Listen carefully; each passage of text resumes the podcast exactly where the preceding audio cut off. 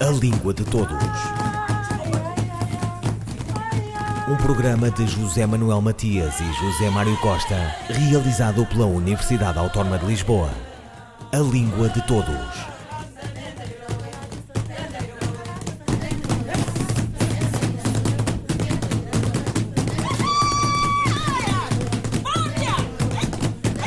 O português e o cabo-verdiano, duas línguas irmãs que se desenvolvem lado a lado nas ilhas de Cabo Verde.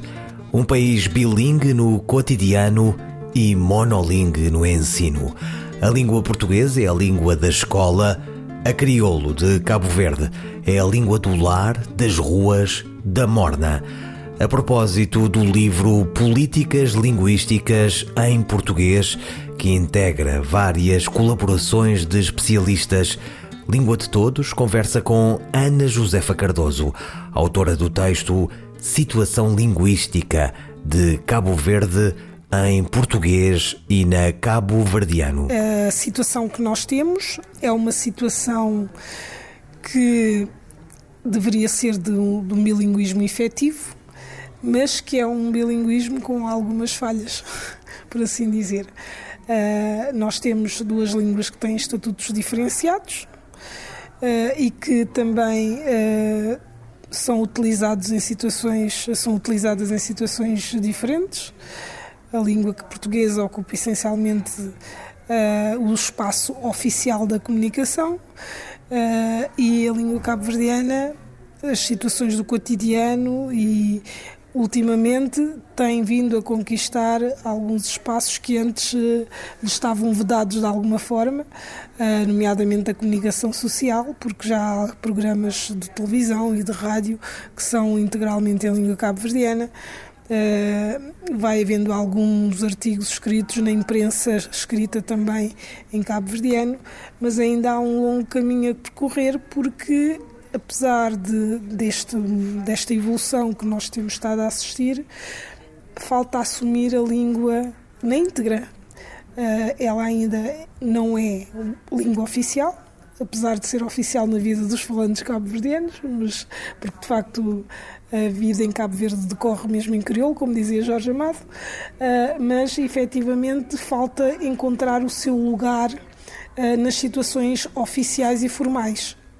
A escola, por exemplo, eh, é um local onde eh, a língua cabo-verdiana não tem o espaço que se pode considerar que deveria ter, porque é a língua materna de todos os cabo-verdianos, mas está uh, supostamente excluída do ensino. O ensino faz-se integralmente em português? Exatamente.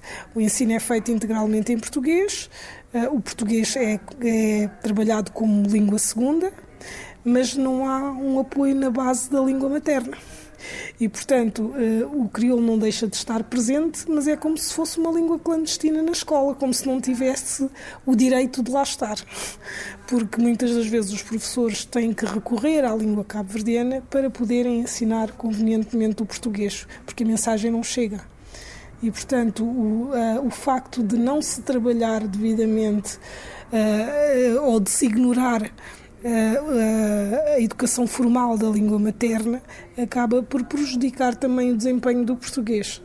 Nós temos mais falantes de português agora, mas em termos de performance do português, temos. Portanto, temos uma performance mais fraca, por assim dizer. Portanto, temos mais gente a falar eh, porque também eh, mais gente tem acesso à educação, portanto, quase neste momento eh, pode-se dizer que as taxas de abandono escolar são ínfimas, porque todo, todas as crianças conseguem ir à escola e, portanto, os, pelo menos aquela escolaridade básica, os primeiros anos, todos têm acesso. E, portanto, uh, isso também aumenta, de facto, o número de falantes uh, ou de, conhece, de conhecedores da língua portuguesa, mas é um português um pouco coxo, porque uh, o português em si acaba por desenvolver-se entre quatro paredes, que é a sala de aula, e, e quase que fica resumido a esse espaço o acesso ao português. porque no dia a dia as pessoas não sentem necessidade nas suas rotinas do cotidiano e de utilizar muito a língua portuguesa. E porquê que o cabo-verdiano ainda não é uma língua oficial? pois, os políticos sabem porquê, seguramente. Uh, ainda não é língua oficial, embora a nossa, a nossa Constituição diga que nós temos, uh, fala, portanto, a nossa Constituição fala em línguas oficiais, mas depois diz que é a língua oficial o português. E também diz que o Estado deve criar as condições para que a língua cabo-verdiana seja oficial em paridade com o português. Portanto, há abertura, portanto, constitucional, por assim dizer, para, para que isso venha a acontecer.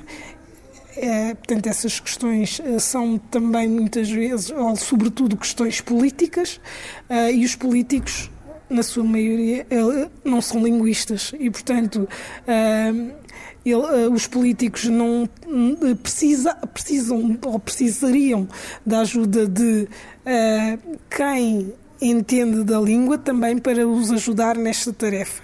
E tem havido, uh, portanto, e também esta questão não tem sido uma prioridade de alguma forma para uh, os governos que têm estado uh, em Cabo Verde. Portanto, já se tem tentado, já têm sido dado passos. Nós temos, uh, portanto, temos várias iniciativas. Temos, uh, nós temos uma legislação que permite introduzir o cabo-verdiano na escola, que valoriza a língua cabo-verdiana, que valoriza o facto dela já poder ser utilizada em vários contextos, nos serviços públicos, etc. Mas de facto falta dar este passo de oficializar. Ela é oficial na vida das pessoas, como eu disse, mas de facto no papel falta oficializar no papel. E isso é uma decisão política. Ana Josefa Cardoso, autora do texto Situação Linguística de Cabo Verde em português e na Cabo Verdiano. Cabo Verde, um país, duas línguas. O que falta fazer para fixar a Cabo Verdiano? Ana Josefa Cardoso. Há todo um trabalho que deverá ser feito, mas o facto também da língua não estar oficializada no papel também impede que se dê esses passos, porque este trabalho é feito com investimento. E não havendo investimento para se fazer, não se, não se faz, não é? Não, não, não há investimento e, portanto, também não, não se tem dado uh, prioridade a esta questão da língua. E, portanto, há um longo trabalho a fazer, é preciso estudar mais a língua cabo-verdiana, mas já temos vários estudos feitos uh, e, e, nós temos condições uh, para oficializar a língua mas de facto há muito trabalho ainda a fazer, porque a, a língua cabo-verdiana é uma língua nova. Se nós olharmos para a história das outras línguas, quando é que o português passou a ser considerado língua, não é? Claro que os tempos são outros uh, e não vamos a querer que demore tantos séculos como foi no passado. Mas, de facto, também são questões que demoram o seu tempo e que é preciso criar as condições uh, para, para que sejam tratadas. E o governo tem de facto uma política linguística? Há pequenas iniciativas, mas não há uma política linguística definida. Era preciso definir uma política linguística e levá-la a sério.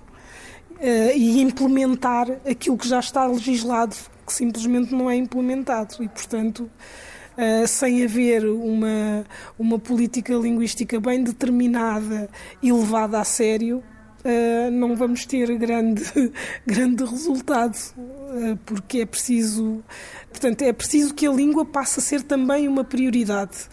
Uh, o facto de, da língua materna ou da língua cabo-verdiana não estar a ser suficientemente valorizada e trabalhada também vai ter consequências no português. Aliás, já tem, não é? Porque. E que consequências são essas? Se nós olharmos para o domínio do português, Uh, neste momento, uh, notamos que os cabo-verdianos têm um português bastante fragilizado.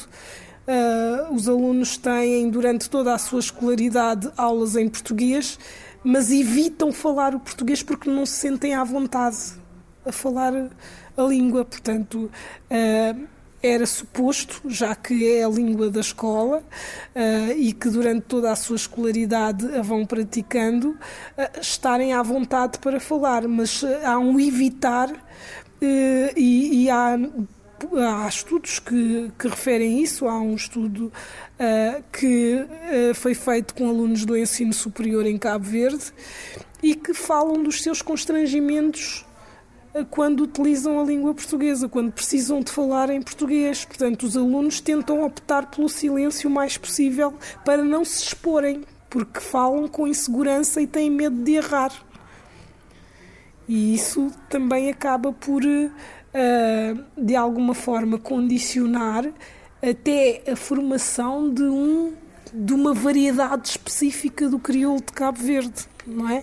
Porque para nós termos uma variedade específica um, de uma, do, desculpem, não queria dizer do crioulo, do, do português, do português de Cabo Verde, porque nós para termos uma variedade, para conseguirmos delinear como é essa variedade específica do português de Cabo Verde, era preciso que as pessoas falassem o português nos vários contextos, espontaneamente.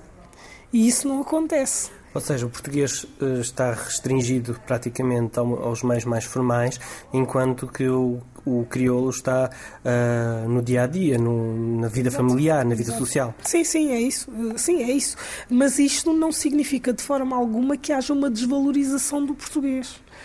Porque o português continua a ser a língua de prestígio. Apesar dos cabo-verdianos a falarem a sua língua materna desde sempre, uh, e, e estarem a lutar por ela, ainda não lhe dão o devido valor.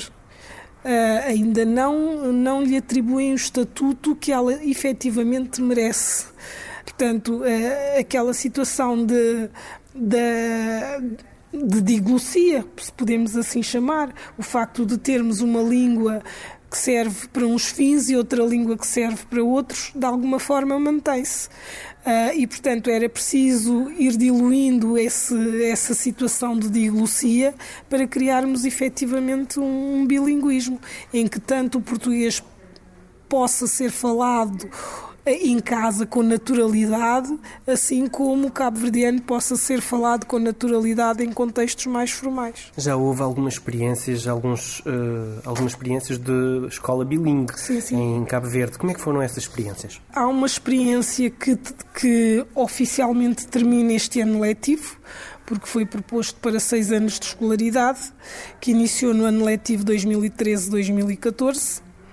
Iniciou com duas escolas piloto e mais tarde foi alargada para algumas escolas, mas depois existem as questões políticas. Houve mudança de governo e houve um retrocesso nesse, nessa experiência bilingue. Portanto, nós tínhamos iniciado esta experiência em duas escolas eh, na Ilha de Santiago.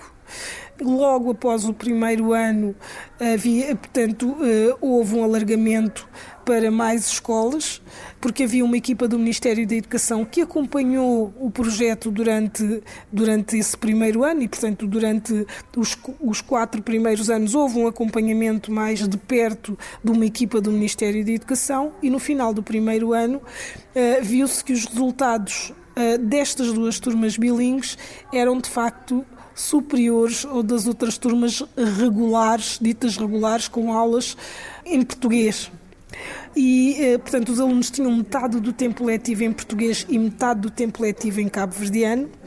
Os conteúdos eram trabalhados nas duas línguas e os alunos muito cedo começaram a desenvolver as competências da leitura e da escrita nas duas línguas. Portanto, estes alunos, com cinco meses de aulas, já conseguiam construir frases autonomamente, tanto numa língua como noutra, tanto na oralidade como na escrita. E, e isto uh, veio, uh, de alguma forma, cortar com, aquele, com aquela situação regular que existia, que era no final do primeiro ano a maior parte dos alunos ainda não conseguir ler e estes muito cedo come começaram a fazê-lo uh, e, e, têm uma destreza na, na comunicação também diferente dos restantes alunos, porque transferem os saberes de uma língua para outra. Ana Josefa Cardoso, autora do texto Situação Linguística de Cabo Verde, em português e na cabo-verdiano. Oh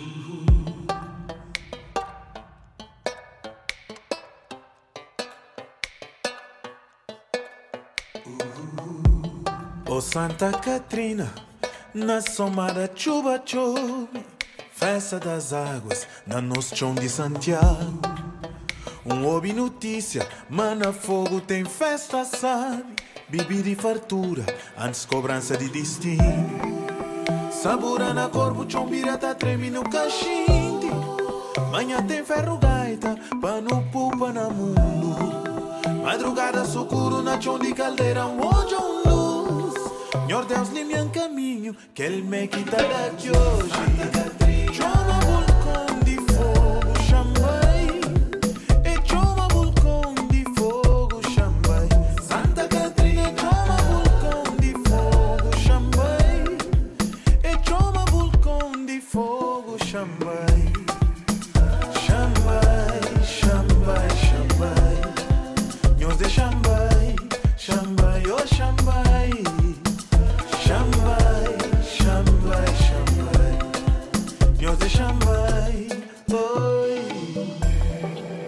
L'água já toma na hoje. Michel Montronco nos Neuza e nós família. Para não levar nos orações, é, para não levanta nos chão. Sabura na corpo, chão pirata treme no cachinte. Manhã tem ferro gaita, pano pupa na mundo. Madrugada sucuro na chão de caldeira, um hoje um luz. Senhor Deus, lhe me caminho, que ele me quita daqui hoje.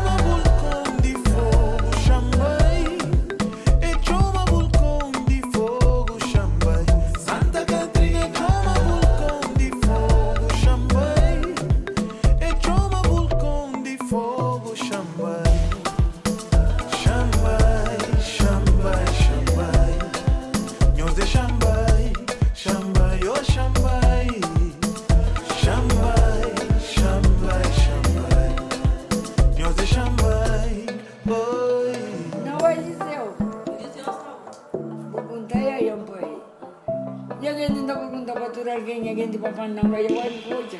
Ye madanga dan ko ko maria kadara bajuga na.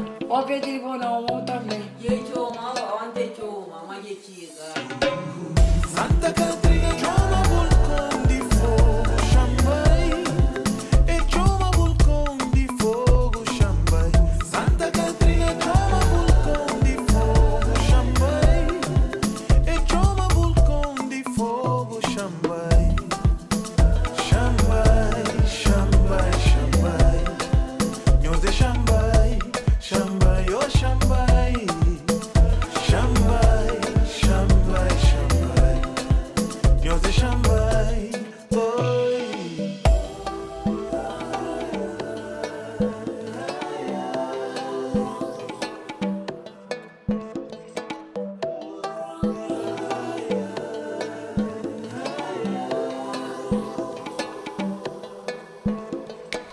Dino de Santiago, Ramboíta, Santa Catrina. Um, dois, três, e. Viagem à Índia, de Gonçalo M. Tavares. Porque Bloom queria esquecer uma primeira tragédia que o mundo colocara sobre ele, o próprio pai tinha mandado assassinar a mulher que ele amava. E queria ainda esquecer uma segunda tragédia que ele próprio, Bloom, colocara no mundo e que só agora revelava. Bloom matara o próprio pai. Por isso, a urgência em sair do sítio onde o mundo tinha existido demasiado. Por isso, viajar. E um pouco por isso, a Índia. Excerto de Viagem à Índia de Gonçalo M. Tavares, lido pela atriz portuguesa Irene Cruz. Gonçalo Manuel de Albuquerque Tavares nasceu em Luanda em 1970. É um dos mais destacados escritores portugueses da atualidade. Jerusalém consagra-o. O prémio Saramago, entre outros, chancela uma obra original, cerebral também, que se renova e surpreende a cada novo título. A repercussão internacional do autor de Viagem à Ideia confirma a importância do seu trabalho. A diretora do conhecido suplemento Babélia do El País, Berna González Arbor, entrevistou e não se furtou a elogios. Alberto Manguelo, autor de Uma História da Leitura, recenseou o livro de Gonçalo M. Tavares, Uma Menina está perdida no seu século, e afirmou que estamos diante de um dos escritores mais ambiciosos deste século e o seu último livro é uma epifania memorável. Ouviram páginas de portuguesas despedidas de José Manuel Matias, José Mário Costa, Luís Carlos Patraquim, Miguel Roque Dias e Miguel van der Kellen. A língua de todos. Um programa de José Manuel Matias e José Mário Costa, realizado pela Universidade Autónoma de Lisboa. A língua de todos.